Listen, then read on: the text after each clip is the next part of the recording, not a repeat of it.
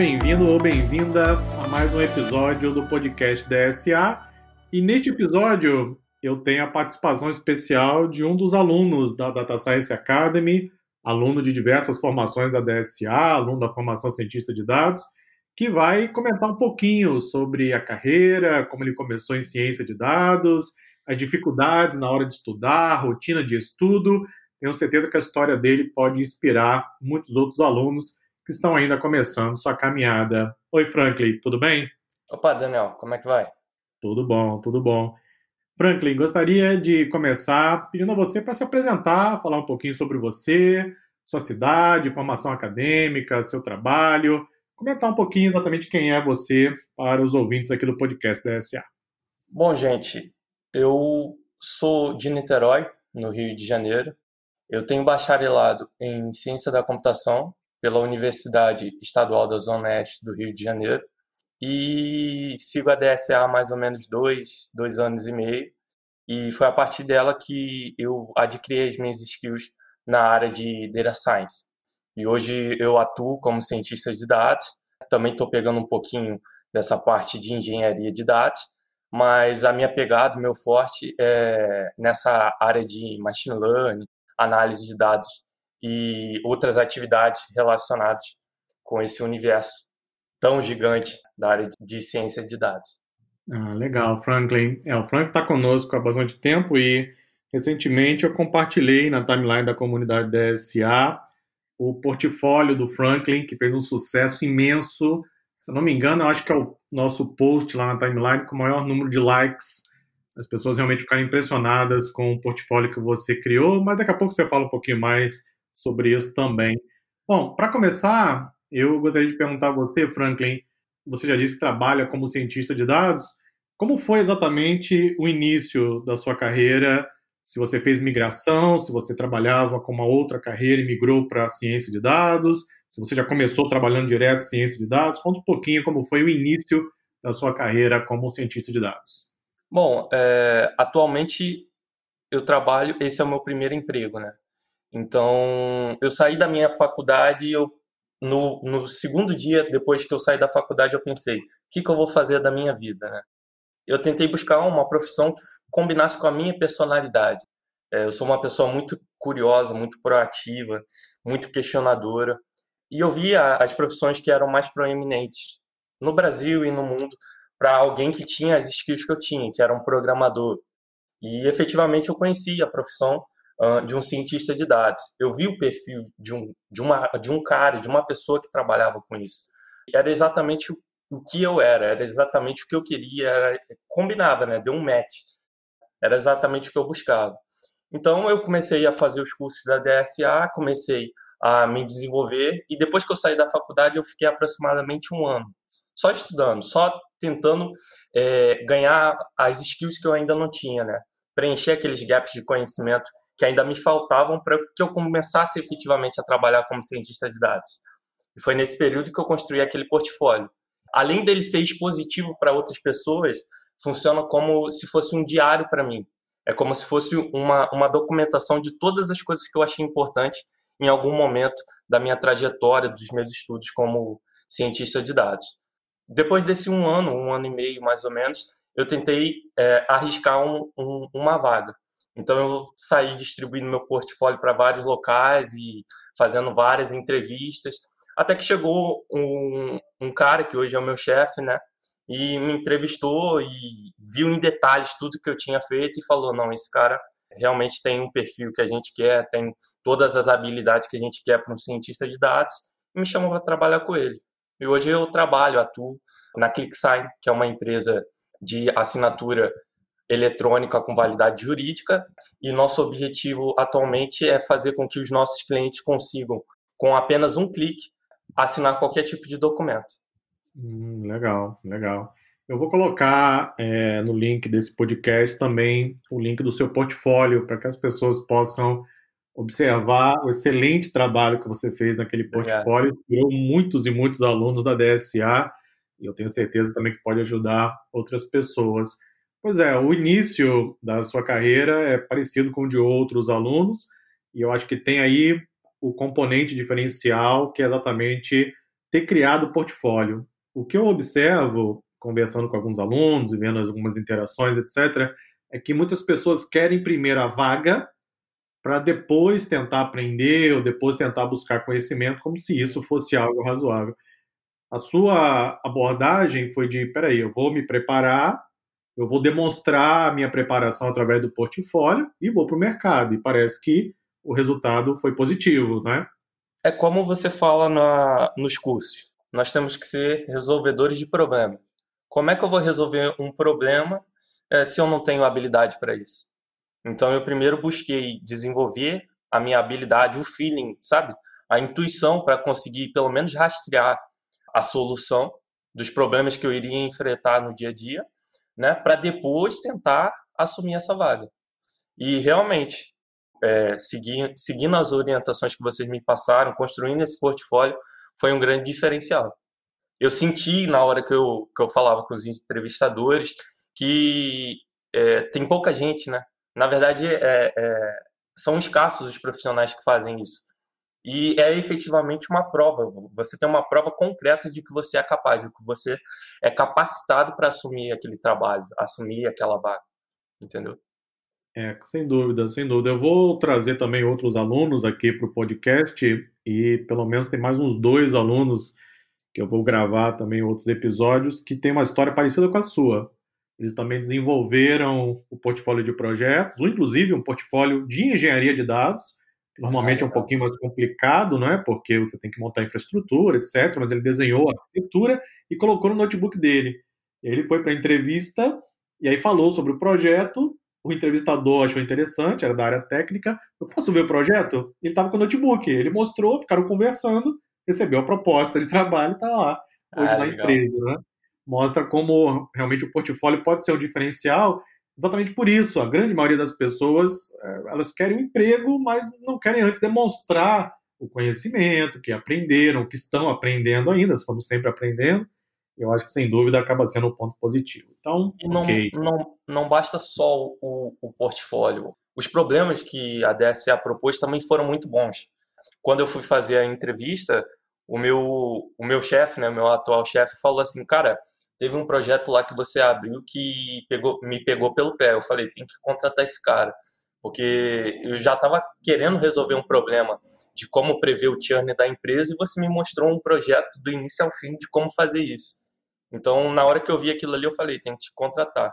É, essa é outra, outra característica. Os, os alunos sempre comentam que os projetos da DSA são realmente diferenciais porque são projetos do mercado, que as empresas estão buscando, procurando, realmente fazem diferença.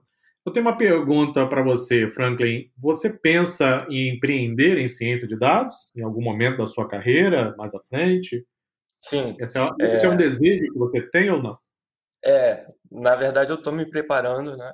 Na verdade, empreender requer muito mais do que só habilidades dentro do universo de ciência de dados, né? Eu também vou ter que adquirir conhecimentos na área jurídica, é, um feeling, né? Para trabalhar como empreendedor. Então, hoje, atualmente, eu tenho buscado me aprimorar. É, é, é sempre um, um, processo de aprendizagem contínua. Mas eu tenho ah, projetos, tenho planos, tenho metas de começar a trabalhar com consultoria e efetivamente, daqui a alguns anos, é, abrir a minha própria empresa voltada para esse universo de data science.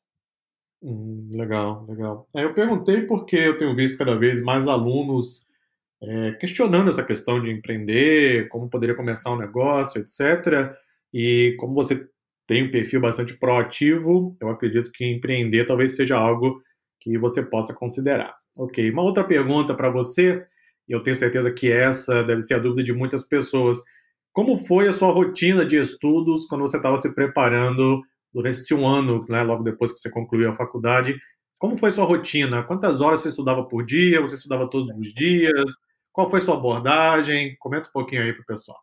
Eu sou meio fissurado, né? Eu sou meio obcecado com, com algumas coisas, né? Então, tem gente que adora ser viciado em videogame, tem gente que adora assistir Netflix. Eu sou viciado em programação. Então, eu podia passar o dia todo programando, estudando, que para mim não, não surtia efeito. Eu sei que não é muito saudável, né? Nem muito recomendável, mas é, parece que fica um martelinho na minha cabeça batendo, enquanto eu não acho a solução certa, ele fica ali me incomodando. Então eu sempre tive muito isso, de ficar atrás da solução do, do problema até conseguir. Enquanto eu não consigo, eu não sossego. E eu acho que é isso que me motivou e que me trouxe até aqui. Agora, falando assim, um pouco, sendo um pouco mais específico, uh, ah, para me organizar, eu gosto de usar muito o Google Calendar, que é onde agendo as minhas tarefas do dia a dia. Para fazer uma descrição mais precisa de todas as tarefas que eu tenho que fazer, eu uso o Trello. E quando estou longe do computador, né, que às vezes acontece, eu uso post-it. Escrevo a minha ideia, eu tento, tento tornar palpável aquilo que só está no meu pensamento. Né? Então eu escrevo em algum lugar e depois trago para o computador. Normalmente eu estudo sempre lendo, escrevendo e falando. Acho que meus vizinhos acham que eu sou doido, porque eu, eu passo a maior parte do dia falando, entendeu? É, eu estudo todos os dias, praticamente todos os dias. Não tenho uma regra fixa para isso. Normalmente eu estudo menos no domingo, que é um dia mais de descanso mesmo.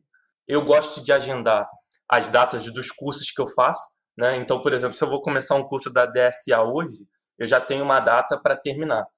Mas eu não gosto de marcar data para os projetos que eu crio. O meu objetivo num, nenhum projeto é efetivamente aprimorar o conhecimento que eu peguei ou adquiri dentro de um curso ou na internet, ou seja lá onde for. Então eu entendo que aquele ali é um momento de aprendizagem. Então eu tento não uh, colocar datas. Pode ser que eu deixe aquele projeto de lado por um momento e depois volte nele no futuro. Enfim, eu gosto de fazer assim.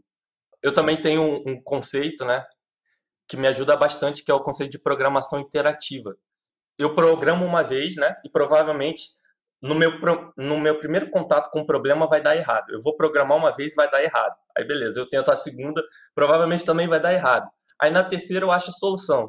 Só que não satisfeito eu vou lá e melhoro a solução. Duas, três vezes, até que eu consiga achar uma solução que me satisfaça, que eu efetivamente acho que está boa, né?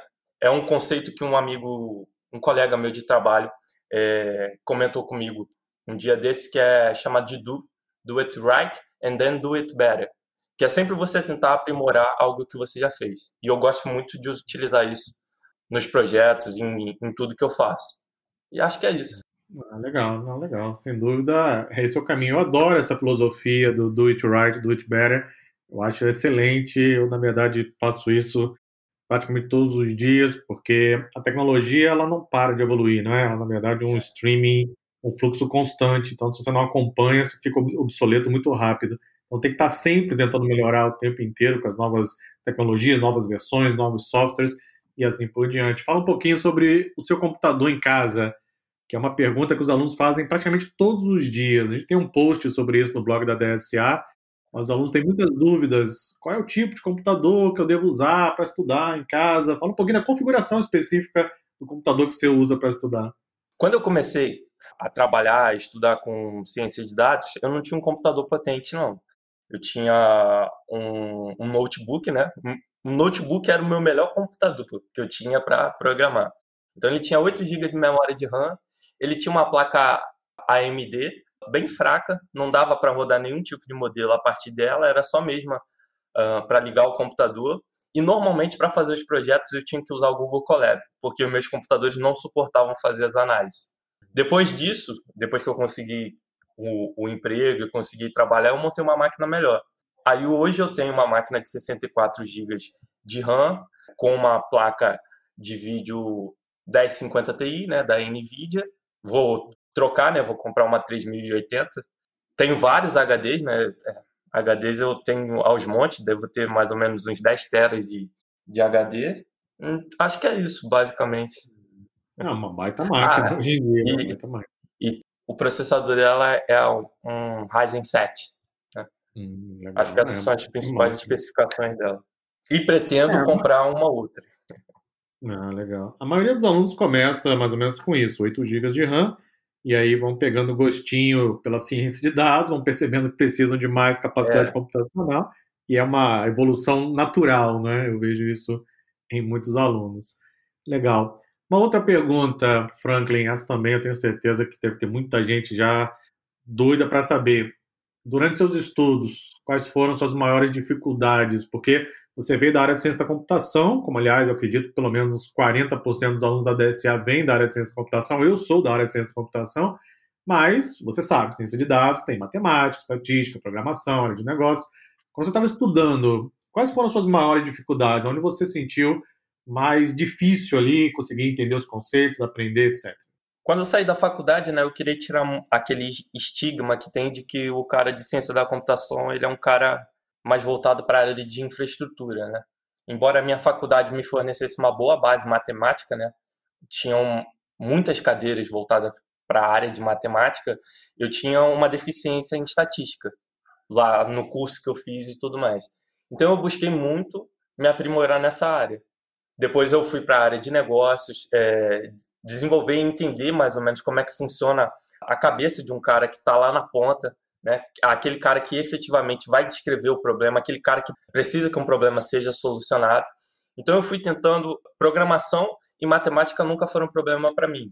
Agora estatística, é, regras de negócio, entender o cliente, essas foram áreas que eu tive que aprimorar.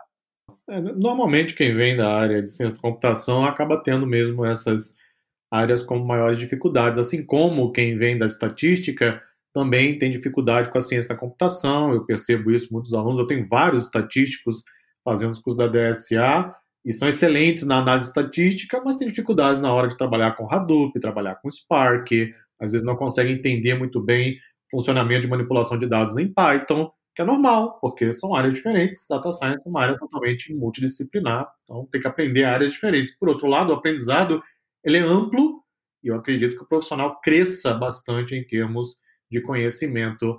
E como é hoje o seu trabalho lá como cientista de dados? Descreva em linhas gerais aquilo que você puder falar, obviamente, como é o seu dia a dia, como você chega para trabalhar, imagino talvez esteja trabalhando de casa, né, por conta da pandemia, não sei, mas como é o seu dia a dia, como você desenvolve suas atividades? É, o meu trabalho ele é 100% home office. Eu trabalho, eu sou do Rio de Janeiro, mas trabalho para uma empresa em São Paulo. Então, isso para mim é bem interessante e também é bem, eu acho que é bem produtivo, né? Eu me dou muito bem com essa filosofia. E atualmente eu tenho trabalhado, como a minha equipe ela está em formação ainda, a empresa ela está se direcionando a tomar decisões baseadas em dados.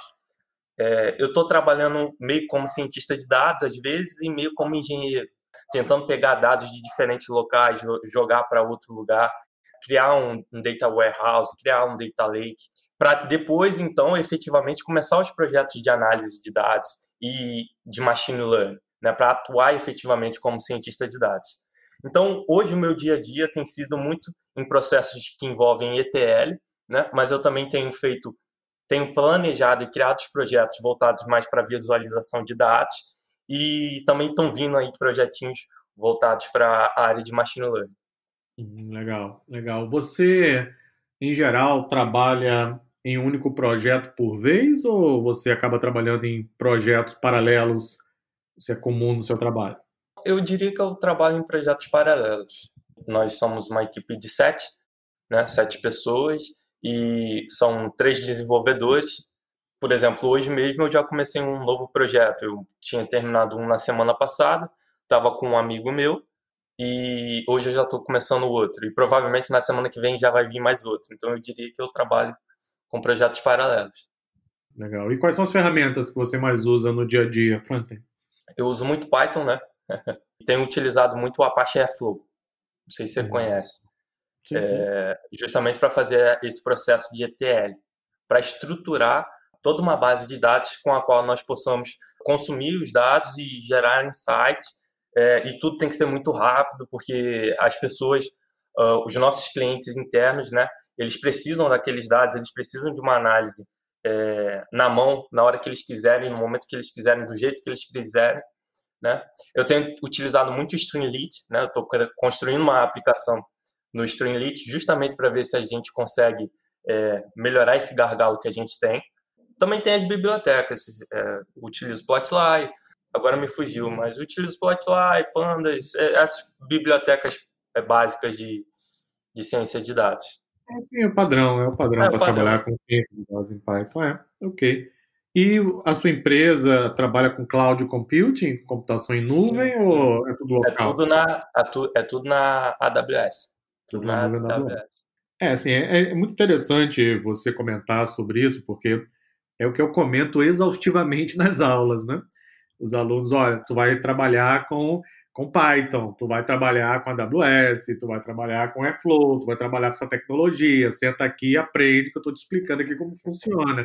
E aí o aluno vai para o mercado de trabalho, aí ele encontra o quê? Python, Flow, é. exatamente. Porque é isso que o pessoal está usando, é isso que compõe o ecossistema de ciência de dados, não só no Brasil, no mundo inteiro. O que você está é, usando aí na sua empresa, saiba que são as mesmas tecnologias que empresas estão usando nos Estados Unidos, em países da Europa, são as mesmas tecnologias, porque é isso que permite hoje você trabalhar de forma efetiva com ciência de dados. Próxima pergunta para você, Franklin você tem participado? Eu sei que agora estamos em pandemia, então tudo agora é mais difícil, mas você tem participado de eventos de ciência de dados, provavelmente eventos online, né, por conta das restrições, ou você já participou no passado? Como é que você vê os eventos de ciência de dados? Sim, eu gosto de participar. É, como eu tenho trabalhado agora fica um pouco mais difícil, mas o último que eu participei foi da DSA mesmo, aquele programa de mentoria, né? É, então eu, eu gosto. Gosto bastante de ter essa, essa interação, essa experiência. Ah, legal. E como você vê o mercado de trabalho em ciência de dados hoje? O que você acha, com base naquilo que você está vivenciando, o que você acha que deve acontecer para os próximos anos? Como você vê o mercado? Está em crescimento, se está em declínio, se a demanda está alta, se está baixa? A sua opinião sincera sobre aquilo que você tem visto com base no seu trabalho atual. É, o que eu sinto é que nos últimos meses a demanda por engenheiro de dados cresceu muito. Então eu tenho visto muitas vagas, muitas propostas, muitas empresas interessadas em pessoas que tenham habilidades para trabalhar como engenheiro de dados. Eu sinto que o Brasil ele ainda está engateando, ele ainda não é, compreendeu o que a ciência de dados pode trazer, o diferencial competitivo que a gente pode ter é, tomando decisões baseadas em dados. Né? Então eu vejo que agora que a gente começou a despertar, agora que o mercado está começando a, a seguir esse caminho. Então isso é bom e eu acredito que justamente por esse motivo, daqui a alguns meses, daqui a alguns anos, a gente vai ter uma alta demanda por cientista de dados, né? Porque seria o próximo step, é, a próxima necessidade é, nesse processo de análise de dados, de tirar insights dos dados. A gente precisa de mais profissionais dessa área. Legal. É exatamente o que a gente tem visto aqui. Eu até comentei no episódio anterior do podcast da SA, coloquei também lá na timeline da comunidade, nosso portal, que eu acho que ainda tem um mercado muito vasto ao longo dos próximos anos, exatamente por isso. O Brasil está engateando. O Brasil tem uma característica que algumas coisas demoram a pegar no Brasil, né? muitas coisas demoram a pegar no Brasil. E em termos de tecnologia, existe uma demora do país em se adaptar às tecnologias, em aderir às tecnologias. Eu, particularmente, tenho uma opinião formada, eu acredito que o idioma seja um fator que acaba é, atrasando um pouco a adoção de tecnologias, já que, segundo pesquisas, mesmo 13% dos brasileiros têm alguma proficiência em inglês, então isso acaba dificultando um pouco a adoção de tecnologias e demora a chegar até que o conhecimento esteja amplamente disponível em português, por exemplo. Então, Hoje, o que nós vemos em ciência de dados no Brasil é o que os Estados Unidos estavam fazendo há quatro anos atrás, cinco anos atrás. Então, e de lá para cá, a profissão de cientista de dados explodiu nos Estados Unidos, engenharia de machine learning, engenharia de inteligência artificial, entre outros. E no Brasil, o Brasil está seguindo, tá seguindo o mesmo caminho, né? Eu acredito que isso vai acontecer também ao longo dos próximos anos. A sua percepção é exatamente a mesma que nós temos aqui também na DSA. E com relação é, aos custos da DSA, que, que, qual a sua opinião sincera? Eu sei que, claro, você é aluno da DSA, você é aluno de informações, mas, enfim, fique à vontade para transmitir aí sua opinião sobre o que você fez nos cursos, que você viu, você está matriculado em duas ou três formações, né?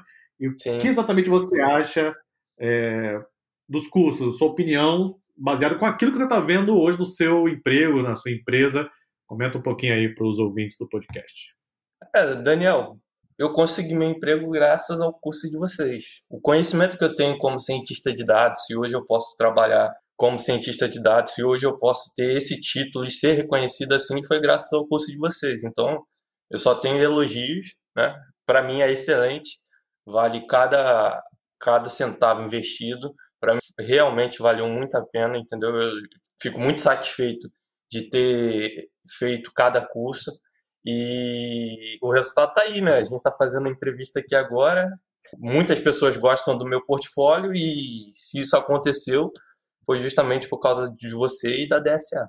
Legal, legal. Nós agradecemos o feedback, Franklin. É difícil o trabalho que nós fazemos, não é fácil, mas saber que a gente impacta positivamente a vida das pessoas, isso sem dúvida é o maior prêmio de todos, né?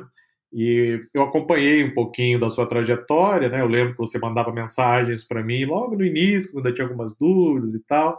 E às vezes você estava estudando de madrugada, porque como eu estou no fuso horário diferente, né? Eu estou no fuso horário americano, eu estou cinco horas a menos em relação ao Brasil. Então, eu normalmente trabalho até tarde, eu sempre trabalho até 11 horas, meia-noite todos os dias, e às vezes eu recebo mensagem dos alunos nesse horário que eu sei que estão no Brasil, então é madrugada no Brasil, etc. E eu lembro que às vezes eu recebia mensagens suas nesse horário, eu respondi imediatamente, né? As pessoas conversando na madrugada pela DSA, e bom, seu esforço acabou sendo aí premiado com, com a sua colocação no mercado de trabalho. Bom, ok, Franklin, acho que a gente pode encerrar. Gostaria apenas de perguntar para você quais seriam suas considerações finais e quais são as dicas que você daria para quem está começando agora. Imagine que agora um ouvinte aqui do podcast, serão milhares de ouvintes, eu tenho certeza. Um, ouvinte quer começar, ele quer sabe, iniciar a carreira em ciência de dados, ou talvez até queira até migrar. Qual seria a dica, a sua recomendação para quem está começando? O que eu diria, e foi, eu acho que foi um pensamento que eu sempre tive que me trouxe até aqui hoje, é o de não se preocupar em errar. Eu acho que errar é algo inerente do ser humano, da natureza humana, e o nosso trabalho, o que a gente estuda, não é algo muito trivial. Eu vejo muitas pessoas que têm medo de errar ou que na hora que encontram um problema simplesmente travam, né, não sabem o que fazer e eu vou dizer para quem está começando hoje, você vai errar e vai errar muito, sabe? Mas não desista, siga em frente. O importante não é quantas vezes você errou, o importante é se você conseguiu achar uma solução, se você conseguiu chegar no objetivo final. É, e sempre foi isso que me motivou. Eu errei bastante, eu passei, igual você falou, né? Não ia comentar isso, mas eu passei madrugadas tentando entender como é que as coisas funcionavam, tentando entender como é que era essa coisa que é chamada de machine learning, que todo mundo quer fazer, que todo mundo quer programar. E hoje, graças a Deus, eu consegui é, trabalhar, consegui atuar como cientista de dados, né? E tem uma frase que eu gosto muito que fala que só os fortes caem, porque os fracos nem sequer é, ousam em tentar. Então, se a pessoa está tentando trabalhar como cientista de dados, se ela está tentando ingressar, sabe que você já é uma pessoa forte. Agora só não não fracasse, não não desista no meio do caminho, porque vai ser difícil. Mas se eu conseguir, eu não sou melhor do que ninguém, qualquer um consegue, né? E ainda mais com o suporte da DSA, não tem como falhar, né? Sem dúvida. É, a sua mentalidade, ela é exatamente voltada para pessoas que inevitavelmente vão obter sucesso, Franklin, porque é essa a mentalidade tem que ter, entendeu? É isso aí, vai errar, vai ter problema, passa por cima, utiliza como experiência, tenta de novo, não desiste. A grande maioria das pessoas desiste logo no começo, porque é mais ou menos como você sair da praia e tentar obter, chegar ao oceano aberto, né? Tem que passar pelo quebra-mar. E aí tem que superar as ondas. A maioria não consegue sair do quebra-mar porque desiste. Ah, é muito difícil, vou voltar, é muito difícil, não, não quero ir e tal. Mas aqueles que ousam a tentar superar o quebra-mar acabam atingindo o oceano, inevitavelmente. São poucos que, inclusive, conseguem chegar lá. Bom, Franklin, vou encerrar então esse episódio do podcast DSA. Gostaria de agradecer imensamente a sua participação. Maravilhoso conversar com você, conhecer um pouquinho sobre a sua experiência, sobre a sua história. Tenho certeza também que você vai acabar impactando positivamente a vida de muitas pessoas que vão ouvir esse episódio e, quem sabe, vão usar aí suas dicas para começar. Meu muito obrigado em nome de toda a equipe da SA. Agradeço.